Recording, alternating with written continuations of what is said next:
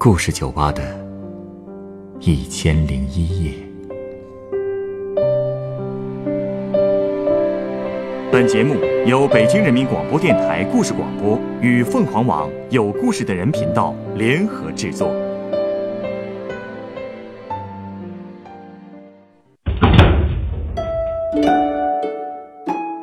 欢迎光临故事酒吧。寄人篱下的滋味并不好受。今晚来到酒吧的这位客人，在小时候就有过切身的体验。不过，就在他最孤独压抑的时候，也感受到了一份来自陌生人的善意。这份善意，又是如何表达的呢？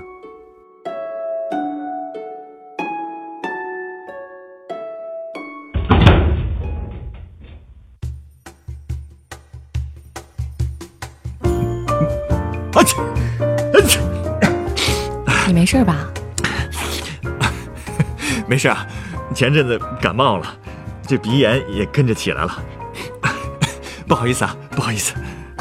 没事没事，特别理解。鼻炎我也得过。哎呀，你要是在我们老家那边，我可能还能介绍个人给你治治。嗯，不过他好像最擅长给孩子治，成年人还真不知道。嗯，现在开不开诊所了也不知道。谢谢啊，没关系，我其实也开了药了。鼻炎这个毛病其实不是一时半会儿能治好的，估计过了这阵儿，慢慢也就好了。嗯，不过我们老家那个人特别神，被他治过一回之后，这么多年我的鼻炎再也没犯过。这么神啊？啊，不过呢，这个治疗过程还是挺痛苦的。是要做手术吗？啊，不是，我的意思是去找他治疗的时候，那段寄人篱下的日子很痛苦。寄人篱下，你没住在自己家呀？是啊，我说的那个大夫是在我们老家那边省城行医的，我自己家其实是在农村。得病那年我刚上初一住校，可能是穿的少了，我得了一场重感冒，加上那年冬天特别冷，又因为很穷，所以在学校吃的饥一顿饱一顿的，所以那个感冒从冬天一直拖到初春都没完全好。然后呢，慢慢的就发展成了慢性鼻炎。我那个鼻炎可比你厉害多了，一节课的时间，课桌里就能堆满满一大把卫生纸，擤鼻涕擤的，每天都是头昏脑胀的。这个，我特别理解，我严重的时候也这样。唉，太难受了，当时也没有什么好办法。后来有一天，我听说一个亲戚家的孩子也得了鼻炎。在市里边一家专门治鼻炎的小诊所，竟然给治好了，我就嚷嚷着我妈也要去。可是治疗一个疗程要五百块，这对我们家来说真不是个小数。他们一开始就没同意，后来我跟他们争了好多次，总算是同意了。不过治疗一个疗程要好几天，所以必须在城里找个地方住。你们那边有亲戚？有，不过那种亲戚。怎么了？唉，也不算什么很近的亲戚，那个亲戚就是我姑的亲家，一家子都是城里人。我表哥相当于是做了人家的上门女婿。亲家母啊，不对，我应该叫她阿姨。她过去在票务公司上班，后来离婚了，就一直和女儿女婿一起生活。去他家的那天。我是穿着我们校服去的，那也算是我最好的衣服了。我妈和我姑姑一起陪着我，长途车坐了俩小时才进了城。但是呢，第一眼看到那个阿姨，我就觉得很害怕。她对你们很不客气。那那倒没有，对我们是笑呵呵的，但我却能感觉到她那双眼睛当中一直冒着寒光。而且我更没想到，城里人的生活竟然和我们有那么大的差别。说出来啊，也不怕你笑话。我那是第一次知道，原来城里的水龙头一开就是有热水的，一出门就有公交车可以坐，还有沙发、客厅、浴室，竟然还有冲水马桶。这些词儿我都是第一次听说，也是第一次见。我觉得像是来到了另外一个世界。其实我姑还好，她本来就是有点像城里人。可是我和我妈从头到脚都是乡土气，跟那个阿姨家真的是格格不入。可能我也确实太敏感了吧，但我就是能感觉到那个家里对我们的鄙视和冷漠，甚至他看我们的眼神都是高高在上的。他们不会做的那么明显吧？嗯，他们倒也不会明说什么，可是他们会时不常的用眼角的余光扫我们。每次他们这么看我，我都会坐立不安，越来越觉得他们简直就是生活在云端上，就跟他们住的高楼一样。唉，现在想想，那几天的日子竟然有很多的细节都已经记不清了。我不记得他们说过什么话，吃了什么饭，或者睡了什么样的床。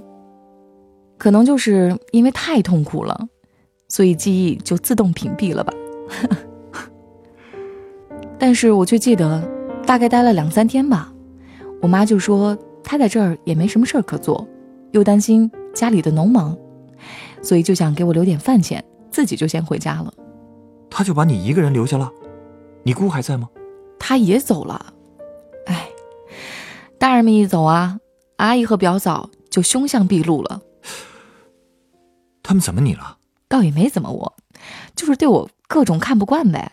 而且甚至直接开始吼我！哎，你做错什么了？他们就吼你啊？没有啊，我送我妈回来之后，刚把包放到沙发上，想坐下歇会儿，结果表嫂就突然冲我吼了一句：“洗澡去！”然后阿姨也跟着吼我，让我赶紧去洗，就好像我身上带了无数细菌一样。我吓得赶紧冲进浴室，可是我发现我根本不知道怎么洗，不知道怎么洗。你之前在他们家没洗过澡吗？洗过，可是前两天都是我姑帮忙放好水的，所以我根本不知道怎么用淋浴喷头，也不敢问他们，因为他们一定会嘲笑我的。所以我决定不用喷头了，要是弄坏了，他们一定会把我吃了的。那你打算怎么洗啊？我决定找个脸盆打水洗。可是我刚拿起一只脸盆，表嫂突然又吼了我一句，她说是她女儿的盆。他那个表情就像看见瘟神一样，好像我用了他女儿的盆儿，这个盆儿就脏的没法用了。我吓得赶紧把脸盆又放回去。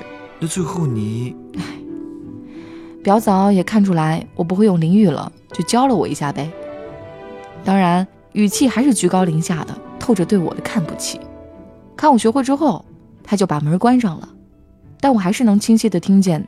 他和阿姨在讨论鼻炎会不会传染这样的问题。哎呀，这一家子呀！哎，其实现在想想，我也不怪他们，毕竟本来也没什么亲戚关系，突然跑到人家家里去住，而且还是去看病的，换谁心里都会烦吧。后来我洗完澡刚一出来，他们就看似很随意的跟我说了一句：“我们以为你会和你妈一起回去呢。”嚯！这话说的真够直接的，哼！他们都把话说到这个份上了，我再傻也能听得懂了，所以我就跟他们说啊，我明天就走。说实话，在那儿住的那么惊心动魄，我真的是多一天都不想待。所以啊，第二天一大早，我就带上所有的东西走了。那你的鼻炎不治了？治啊！可你住哪儿啊？我当时想着，不行就在诊所里凑合凑合啊。诊所可以住人，其实那个诊所也算不上是一个很正式的医院，算是一个民宅。它在一个小巷子井里边，是那个大夫自己的房子。那个大夫，嗯，看起来也不太像个大夫。什么意思啊？他吧，是个秃顶大叔，而且眼神总是色眯眯的。哈？嗯，虽然穿着白大褂，看起来还有模有样的。可是只要看到女孩子来看病，就总是笑嘻嘻的。这个真靠谱吗？他说他那个药啊是祖传秘方，虽然我当时也是半信半疑的，但是钱都交了，就只能继续治下去了呗。而且他那个地方竟然还能招来全国各地的患者，大家都是慕名而来的，应该不是骗子吧？不过治疗方式还真是挺难受的。他让我们仰面躺着，然后头悬空，向下低着。他会拿出一个黑乎乎的药膏一样的东西，用棉签一点一点的塞进我们的鼻孔里。本来仰着躺那么久就够难受的了，他还会让我们之后翻身再趴下，让药膏随着鼻涕全流出来。每次翻身都是头晕目眩的，脖子 也酸疼酸疼的。哎呀，想想都觉得难受啊！而且这种治疗方式我还是第一次听说，竟然真给你治好了？治好啦，所以我也觉得挺神奇的。到现在我也不知道他用的到底什么药啊。其实也真是奇怪，在这么一个看起来特别不靠谱的地方，我不仅遇到了一个靠谱的江湖医生，还遇到了一个特别好的陌生人。陌生人，怎么个好法？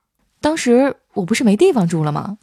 但我刚来治病的时候就知道，那个诊所晚上是可以收留一些外地来这儿看病的病人留宿的，就睡在我们治病的那些小床上。所以我离开表嫂家的第一个晚上，就是和那些人一起睡在那儿的。到了第二天治疗的时候，我听到一个阿姨在和那个大夫聊天，听起来她好像是大夫的朋友，她还邀请大夫晚上去她家吃饭。他们聊完之后，那个阿姨又进里屋来看我们这些病人。一看到我，她就跟我聊起来了，问我头发怎么那么短，还穿着校服，乍一看以为是个男孩子呢。那个时候你头发这么短啊？对呀，住校嘛，留长头发也不好打理。那个阿姨给我第一印象就特别好，到现在我还记得，她穿着一身暗粉色的套装。头发也是用一枚很精巧的发卡别住的。她虽然化着挺浓重的妆，脸上也有些皱纹了，可是却一直在笑着，眼神很温柔，说话的语气也很舒服。我当时甚至觉得她身上是发着光的，让人特别想亲近。用现在的话说，就是气场很柔和吧？没错。他一听说我是乡下来的。就说自己小时候也很苦，从小就放牛放羊，他还嘱咐我一定要好好读书。哦，对了，他还跟我说了那个大夫的好多故事呢。哦，他和那个大夫那么熟啊？嗯，是老朋友了。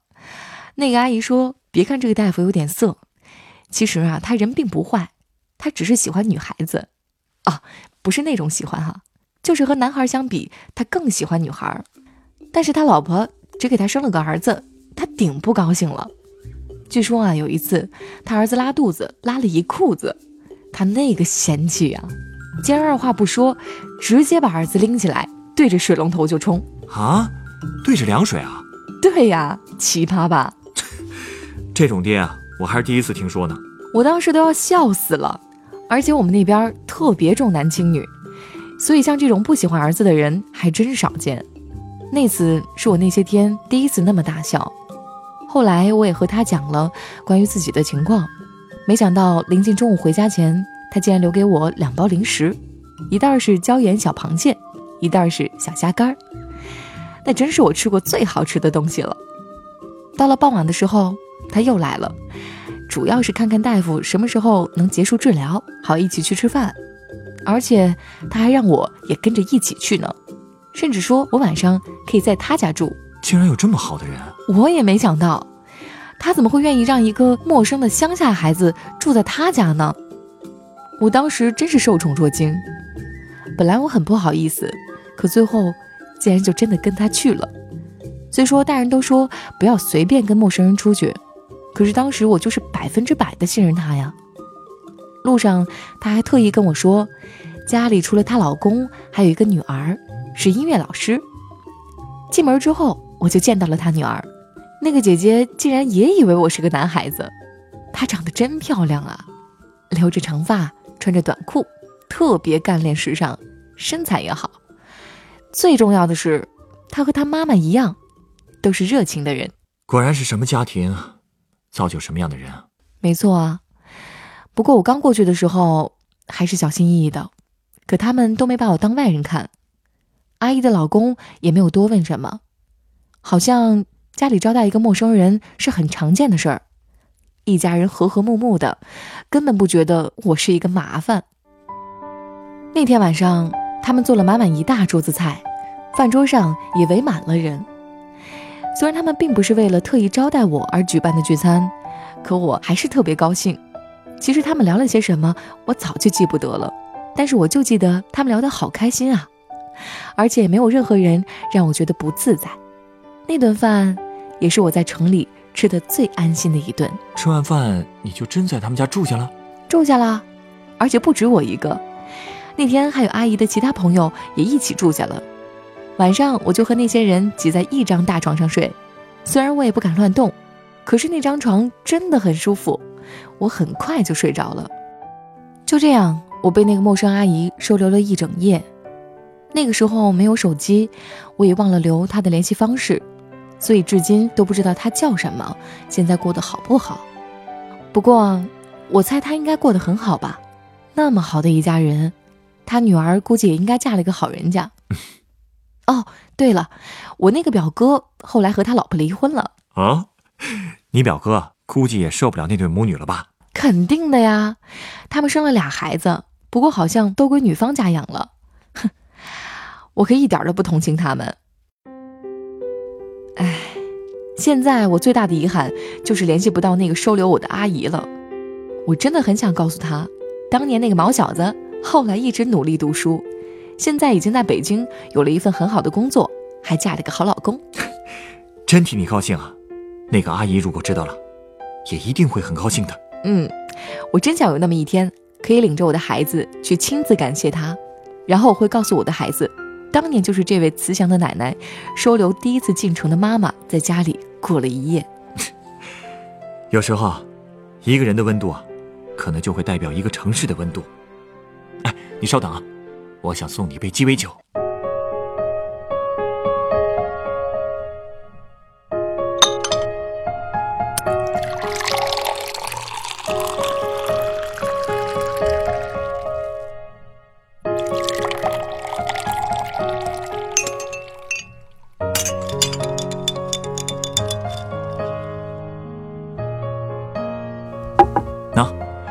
这是你的鸡尾酒，它是用干式金酒。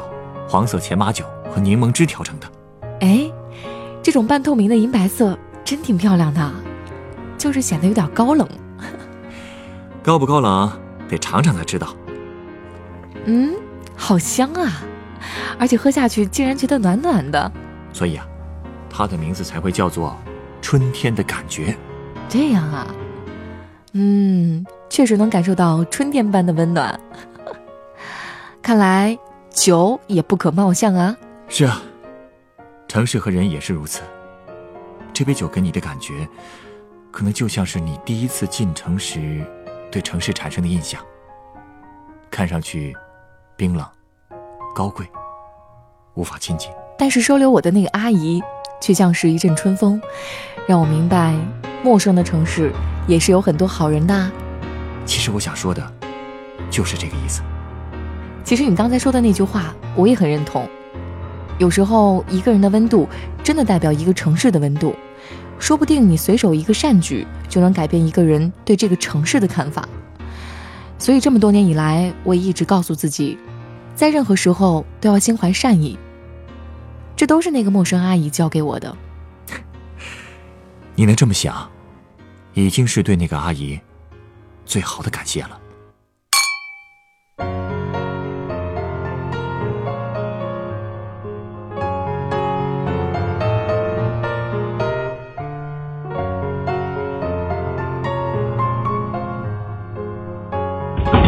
本故事选自凤凰网有故事的人独家签约作品《我第一次进城》，原作淮西，改编制作陈寒，演播艾科陈光，录音严乔峰。人人都有故事，欢迎搜索微信公众号“有故事的人”，写出你的故事，分享别人的故事。